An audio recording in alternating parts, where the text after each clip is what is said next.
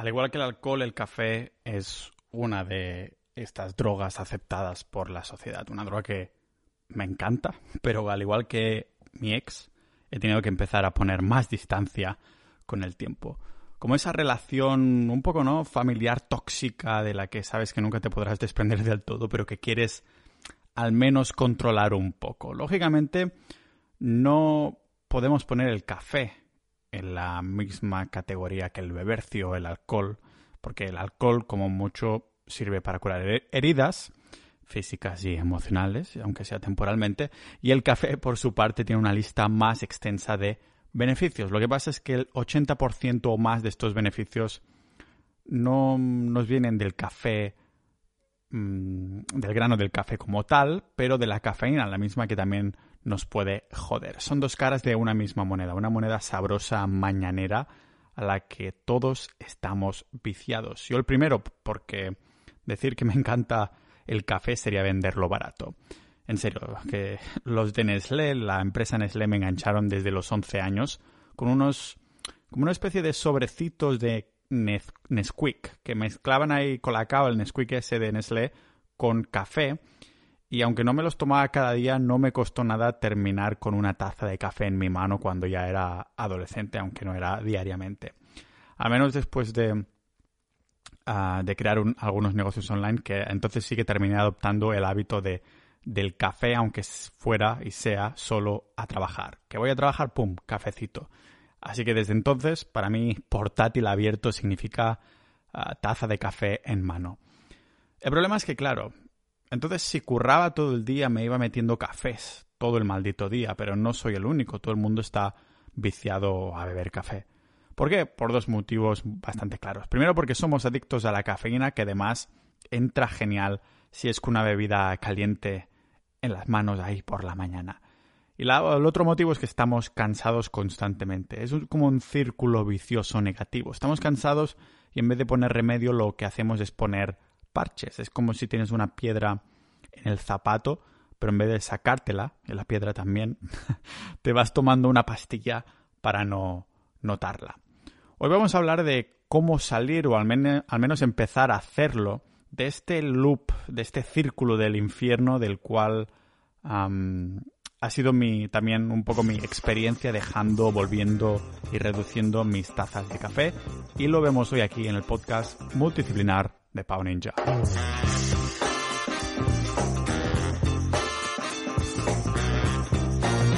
Y antes de empezar, el patrocinador de este episodio que es yo mismo.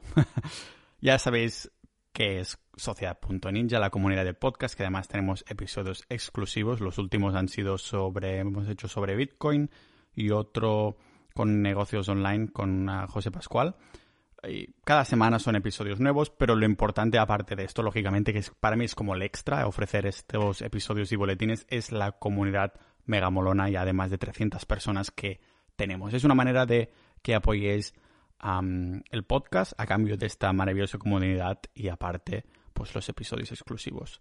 Mola muchísimo porque cada episodio que saco pues es como una semilla para, para empezar nuevos debates y cosas así. Y estoy seguro que el tema del café Ah, lo vamos a debatir sí o sí dentro de Discord en nuestra comunidad. Porque somos muchos. y hay una cosa que me doy cuenta y es que, no sé, será como un cúmulo de cosas, pero toda la gente con la que hablo en algún momento, en los últimos años sobre todo, me dicen que están cansados. Yo también me he sentido así muchas veces, ¿no? Como si fuera fatiga crónica mundial. No sé, no sé qué coño pasa con el mundo, pero podemos especular. Empezando, por ejemplo, antes de entrar en el tema del café, con la vitamina D. La falta de vitamina D3 del, ciudadano occidental medio no es un mito. De hecho, más de la mitad de las personas que conoceremos en nuestras vidas son deficientes o lo serán en algún momento en vitamina D y lo serán en la mayor parte de sus vidas. Y esto incluso viviendo en España, donde hay sol 300 días al año. La vitamina D3 es una maldita prehormona, es súper importante y aún así somos deficientes en ella. Hasta me atrevo a decir que la falta de energía y este cansancio generalizado de la población podría muy bien ser por la falta de vitamina D3 vía sol como el factor más determinante. Joder, que, que te digan que te falta estar echado al sol uh, leyendo o escuchando un podcast maravilloso como el de Pau Ninja no parece una tan mala noticia, ¿no? Pero la mayoría no lo hace, no se toma estas horas de esa hora de sol al día o algo así y para compensarlo nos metemos tazas de café a más no poder hasta que lo convertimos en una adicción. Solo sabemos que, mm, que el café nos hace estar más despierto, pero ¿sabemos exactamente lo que nos estamos metiendo en el cuerpo para estarlo? El grano de café es la semilla que está dentro de una fruta llamada cereza del, café, que son como una, una valla de color verde y también rojo cuando ya, cuando ya está madura. Del tamaño más o menos de las mierdas de, de las cabras, ¿sabéis? ¿no? Que nos encontramos cuando vamos caminando ahí por la montaña. Pero aquí la palabra clave es semilla. Igual que pasa con los motivos que di para no comer fruta, verdura, al menos constantemente, el objetivo y único propósito de una semilla es sobrevivir al sistema digestivo de su presa, o sea, de nosotros o cualquier animal que se haya comido su fruta. De esta manera sacamos la semilla con nuestra caca, con nuestra mierda, con nuestro excremento, termina en el suelo y es la manera que tiene la planta para reproducirse. De, aquí saldría otra planta de café en este caso, ¿no? Es como imaginaros un huevo. La yema está al medio y la clara lo nutre. Pues en una mierda con una semilla en medio es exactamente lo mismo. La yema vendría a ser la semilla y la mierda del es lo que nutre justa, ah, juntamente con el suelo, el, el, agua y todo eso, ¿vale? O sea que bueno, lo, además es que resulta que esta semilla necesita ciertos componentes para que pueda sobrevivir a nuestro tracto digestivo. ¿Y qué ideó la madre naturaleza para asegurarse que pase lo que pase, cuando pase por nuestros intestinos, sobreviva? Pues básicamente que sea como un político español, que sea intocable. Y por eso la madre naturaleza creó los antinutrientes. Si las verduras tienen antinutrientes, las frutas, las semillas de las frutas también, porque es su único mecanismo de defensa. Lo mismo pasa entonces con estas semillas, con las verduras, que tienen que sobrevivir sí o sí para que sobreviva la misma especie de, de la planta, ¿no? Tenemos ahí dentro fitatos, oxalatos o el ácido fítico, que ayudan a que la semilla sobreviva, adjuntándose ahí a los minerales o, como yo digo a veces, secuestrándolos como un cartel colombiano, haciendo que no deja que se absorben adecuadamente, correctamente. Y no sé, ¿para qué quieres hierro y calcio si tu cuerpo no los puede utilizar? Quizás en pequeñas cantidades no sería preocupante, pero nos los estamos metiendo constantemente y lo que estamos haciendo, si nos lo paramos a pensar, es poco natural. Pillamos decenas de granos, como un adolescente, pasamos agua ahí hirviendo a través de ellos y nos lo metemos en el cuerpo. Los animales herbívoros tienen ahí adaptaciones a estos antinutrientes. ¿Os creéis que es casualidad que una vaca tenga cuatro estómagos? O eran cinco. Sea como sea, que tienen muchos estómagos. Lo que pasa es que el humano, por su condición de, carnívoro facultativo, como comenté en el episodio 194, que os recomiendo encarnecidamente o encarnecidamente, nunca mejor dicho, el ser humano, como digo, no está preparado para procesar estos antinutrientes constantemente. Lo que sí tenemos son ciertos métodos de preparación como la fermentación con la que podemos rebajar al menos sustancialmente la cantidad de antinutrientes, aunque tenemos que tener en cuenta que no se eliminan del todo, pero precisamente porque en nuestra cultura tenemos fermentación, podemos llegar a entender qué método de preparación del café es mejor. Ah, para esto tendremos que pensar ah, en la propia fruta, la cereza del café, y cómo la tratamos. Tenemos que llegar a ella, después pelarla, tostarla y finalmente molerla para hacer nuestro cafetito mañanero. Así que para dejarlo preparado, tenemos varias vías, varias maneras, y esto nos interesa saberlo porque según la manera en la que lo preparemos será mejor o peor para nuestra salud, ah, para tener menos o más antinutrientes en esta, en esta bebida tan emblemática. Y no nos vamos a engañar, la mayoría de nosotros no va a dejar el café del todo, pero sí que estamos pensando en reducirlo constantemente. Yo estoy muy orgulloso de haberlo reducido ya a una taza al día. Ah, tenemos, por ejemplo, el café lavado, en el que sacamos la cereza del café, la o sea, le removemos toda la fruta, fermentamos la semilla de 12 a 72 horas más o menos, dejamos que se seque y después ya se puede tostar y ser molida para café. Por otro lado, tenemos el café natural, que sigue un proceso un poquito más simple, que es que extraemos esta cereza del café, la dejamos al sol para que se seque como yo cuando paso 24 horas sin comer, mm, se convierte en una especie de pasa, como yo en mis sesiones de moreno del verano, y después lo pasan por una máquina de que seca la fruta y después ya se puede tostar y convertir en café. Claro, la mayoría conoce el nombre de estos dos métodos, ¿no? El, lavado, el lavado y el café natural. Pero hay otro con un nombre con más glamour que casi nadie conoce y es el proceso honey o de miel. Honey es miel en inglés, para los que no sepáis. En este lavan la cereza del café y dejan un poquito de fruta en la semilla, solo un poquito, y después se seca inmediatamente sin fermentación. Así que podríamos decir que este método es más fresco, aromático, complejo, pero sin fermentación también hay muchos más antinutrientes. Es como sacrificar salud para tener más sabor eh, de café. En cambio, con el café natural y lavado tenemos el café fermentado hasta cierto punto. Hay menos malignos, hay menos antinutrientes. Pues sí, son menores, pero no son inexistentes del todo.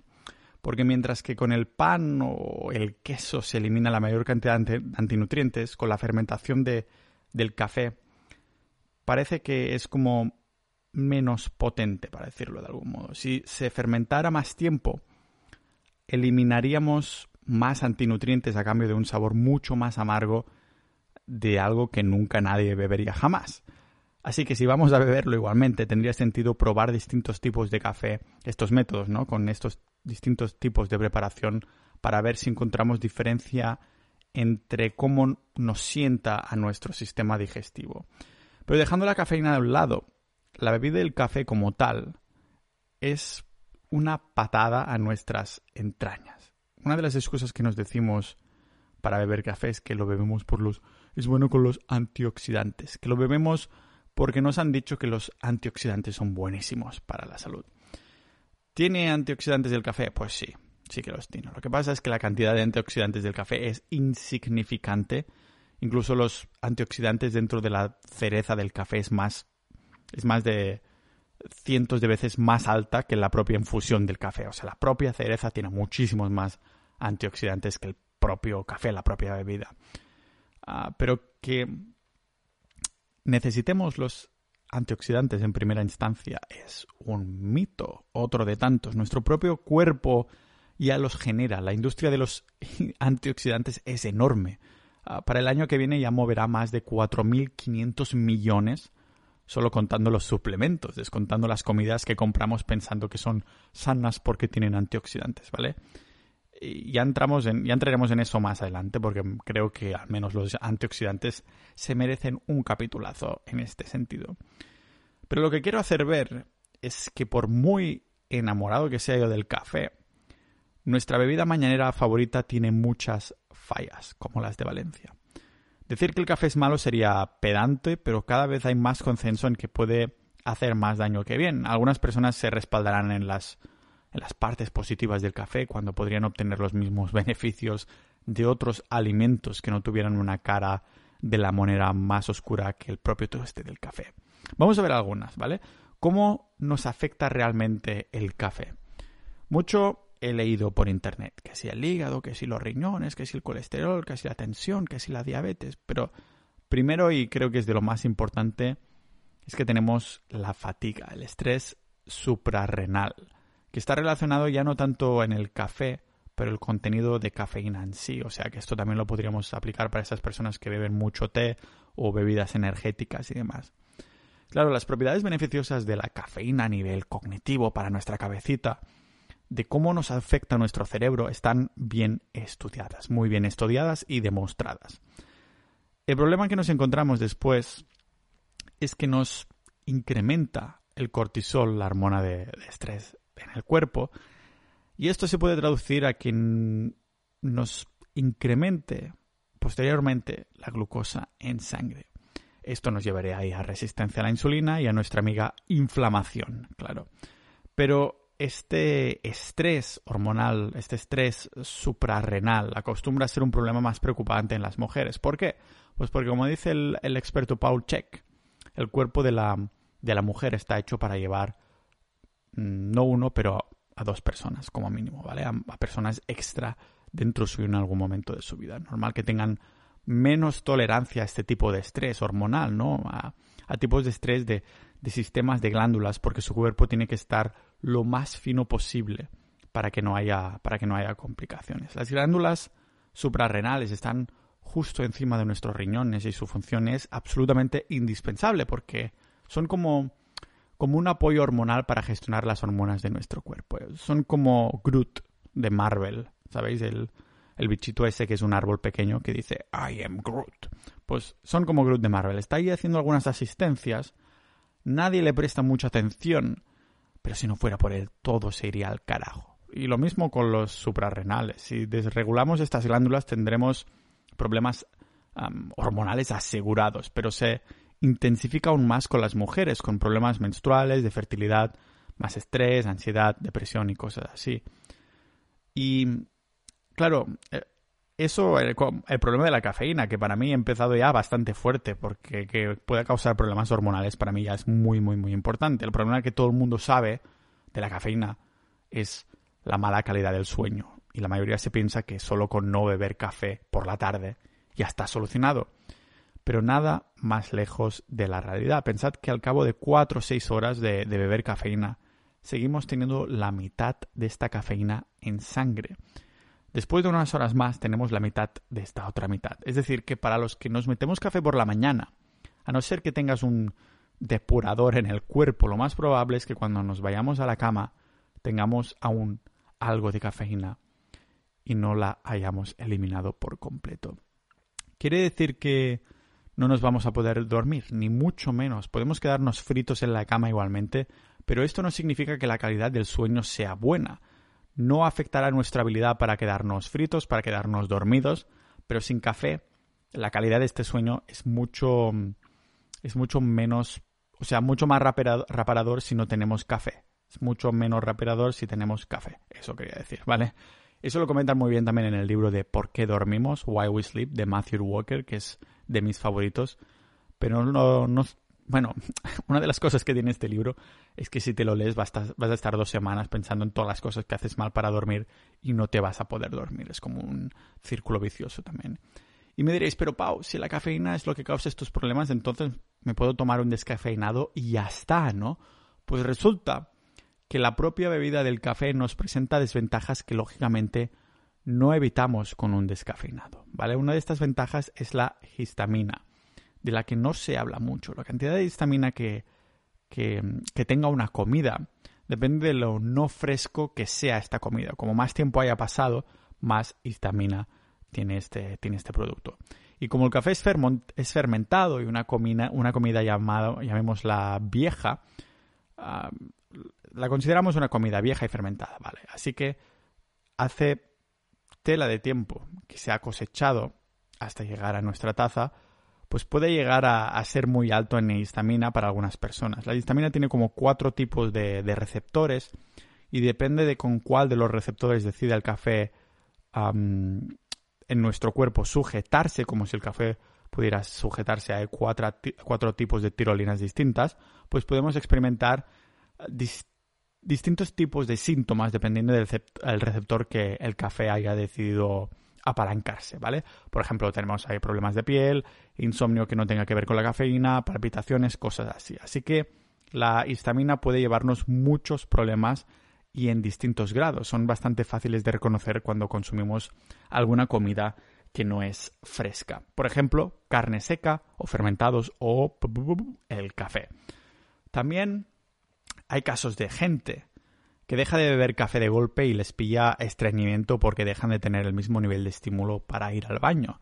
Pensemos también en el café como, un, como un uno de estos laxantes que algunos confunden como una característica positiva. El problema es que en las personas que bebemos ah, café hay menos minerales útiles del cuerpo. o sea, el café, me preguntaréis, ¿el café desmineraliza? Algunos dirán que es un mito. Yo respondería sí, pero no, ¿vale? Porque el café no desmineraliza como tal, o muy poco. Pero aunque no saque los minerales de nuestro cuerpo directamente, a lo mejor un poquito de calcio o así, como hemos visto, los pone en una situación de, de secuestro, de no poder usarlos. Y todo esto, lógicamente, es por culpa de los antinutrientes que tiene. Un doctor vegano que vi también notó una subida de los triglicéridos en los bebedores de café, y no poquito, pero estamos hablando de entre un 10, una subida entre un 10 y un 20%, que no es poco, solo por el hecho de beber café. Recordemos que los triglicéridos son literalmente la cantidad de lípidos y grasas en nuestro cuerpo, es un buen indicador para, para enfermedades del corazón. Tampoco es que nos dijeran el por qué subían, um, o sea, el por qué el café incrementa en este porcentaje los triglicéridos, pero bueno, podremos especular, ¿no? Podría ser que estuviera relacionado con el incremento de la glucosa en sangre o en la inflamación generalizada que causa la propia bebida del café, tal vez la histamina. Otra teoría en la que podríamos profundizar es en, en este sentido es que quizás sucede por lo que hemos dicho de que nos secuestra los minerales del cuerpo por los antinutrientes y si nos faltan algunos tal vez el cuerpo puede sintetizar menos para mantener, mantener ese incremento de triglicéridos a raya. Pensemos también que nuestra taza de café, si lo, lo paramos a pensar, el 99% es agua o más, 99.9 a lo mejor. Y depende de dónde nos la hagamos sacado, el agua también, nos pueden meter agua que es una mierda con fluoruro y cloro y cosas así. Hay muchas cosas que pueden estar mal dentro de, nuestra agua y la mayoría no nos paramos a pensar cuál es la fuente. Por suerte aquí en Estonia estoy un poco más tranquilo porque el agua de aquí es bastante buena.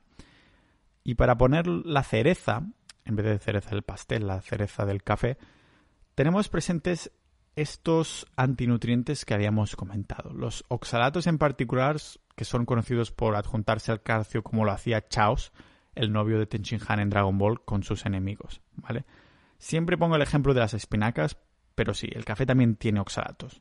Nos secuestra el calcio de nuestro cuerpo para pero también magnesio y potasio hasta cierto punto. Si analizamos el café en un laboratorio, vemos que tiene muy pocos oxalatos, aunque tiene otros antinutrientes también que ya hemos nombrado, y esto en teoría haría que ya no nos tuviéramos que preocupar, ¿no? Bueno, el caso es que al ser líquido y de área amplia, nos cubre un montón de superficie de los intestinos. A esto le sumamos que lo bebemos cada día y es, digamos, una buena receta para el desastre. Pero claro, en el contexto del, café estamos filtrando centenares de semillas y la cantidad de antinutrientes es mucho mayor. De hecho, en, en el 80% de los pacientes con piedras en el riñón, la mayoría vinieron del café porque sabéis que las piedras del riñón de hecho están hechas de oxalatos.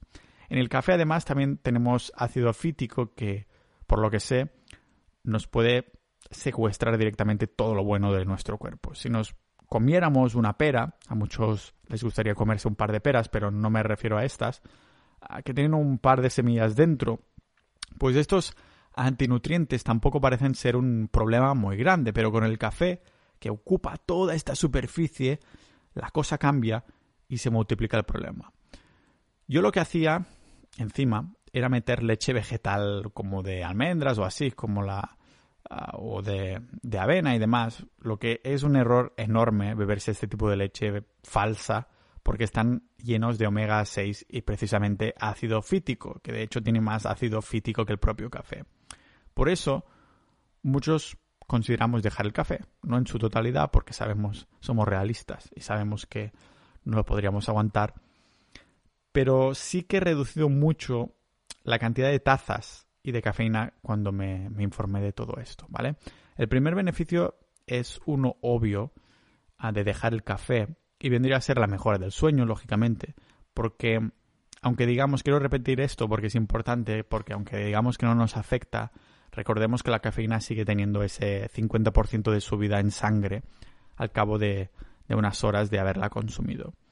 En un artículo de investigación publicado en la revista Pediatrics se explicaba más al detalle cómo puede influir la cafeína en estos patrones del sueño. Y claro que había mejora entre los que dejaron el café del mediodía, el de la tarde o la noche, pero la mejora más relevante, lógicamente, fueron los que lo dejaron absolutamente por completo. Dejaron el café por completo. Yo hice un experimento en el que cambié el café por mis tazas de, de siempre, pero esta vez de descafeinado. Lo sustituí. Las tazas, tazas de siempre, pero descafeinada.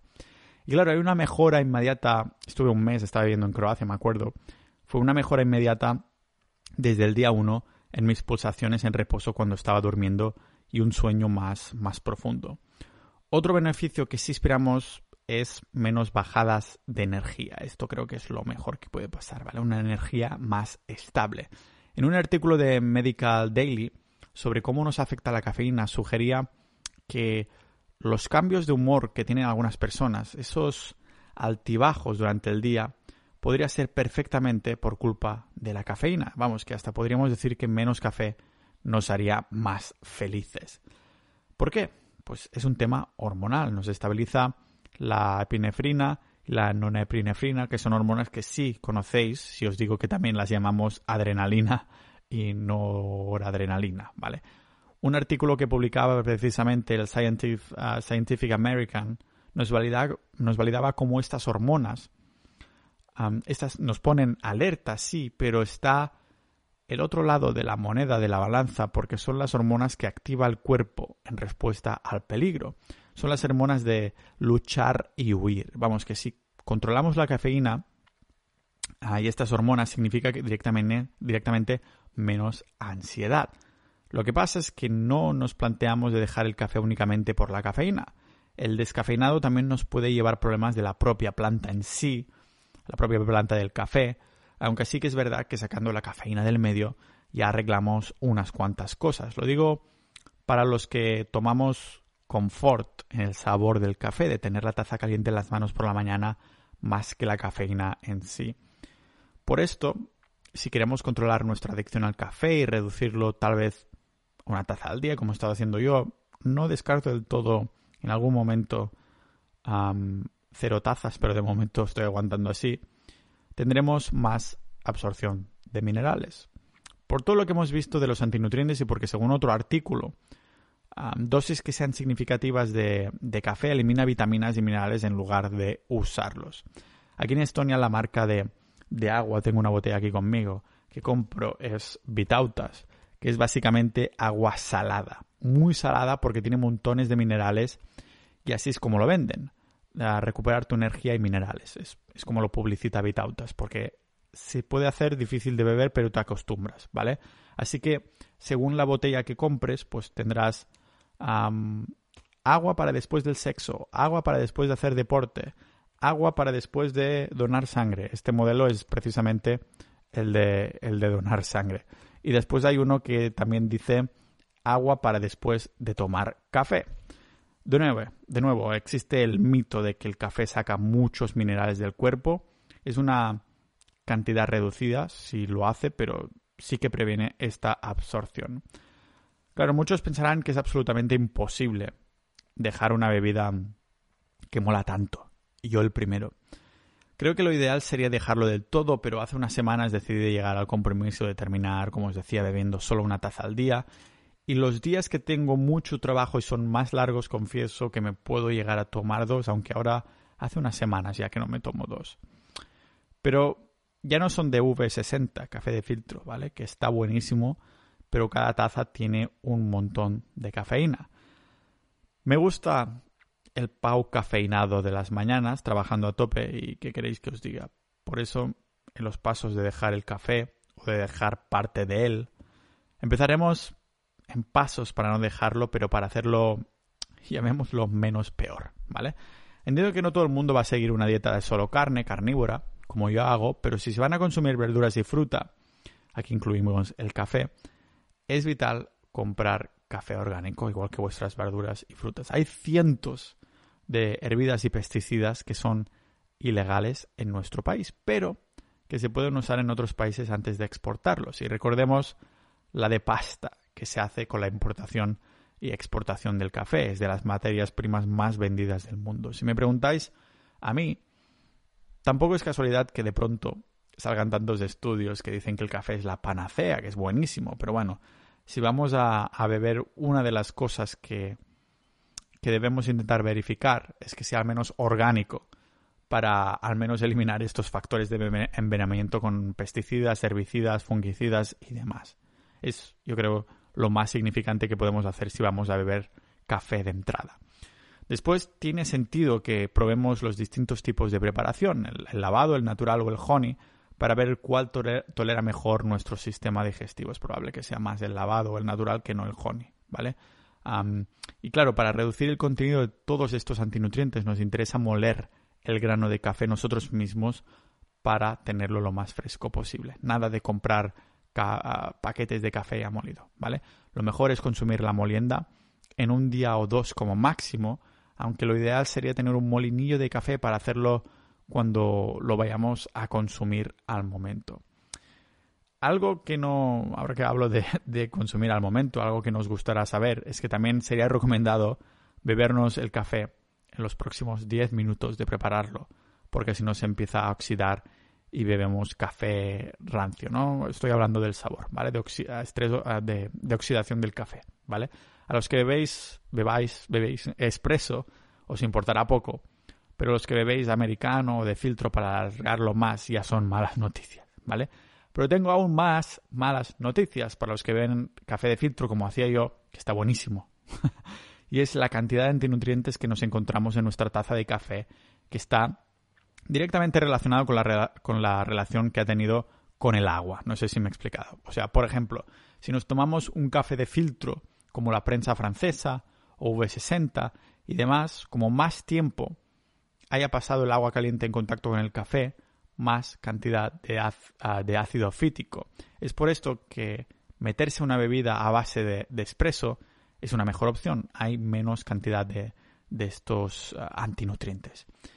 Ya os dije, yo dejé de tomarme mi, mi V60 para pasarme al americano, que es un espresso o espresso y medio, uh, con más agua. De esta manera, al igual, o sea, con el agua tiene, tiene menos rato de exposición al grano y por lo tanto menos antinutrientes, pero también menos cafeína.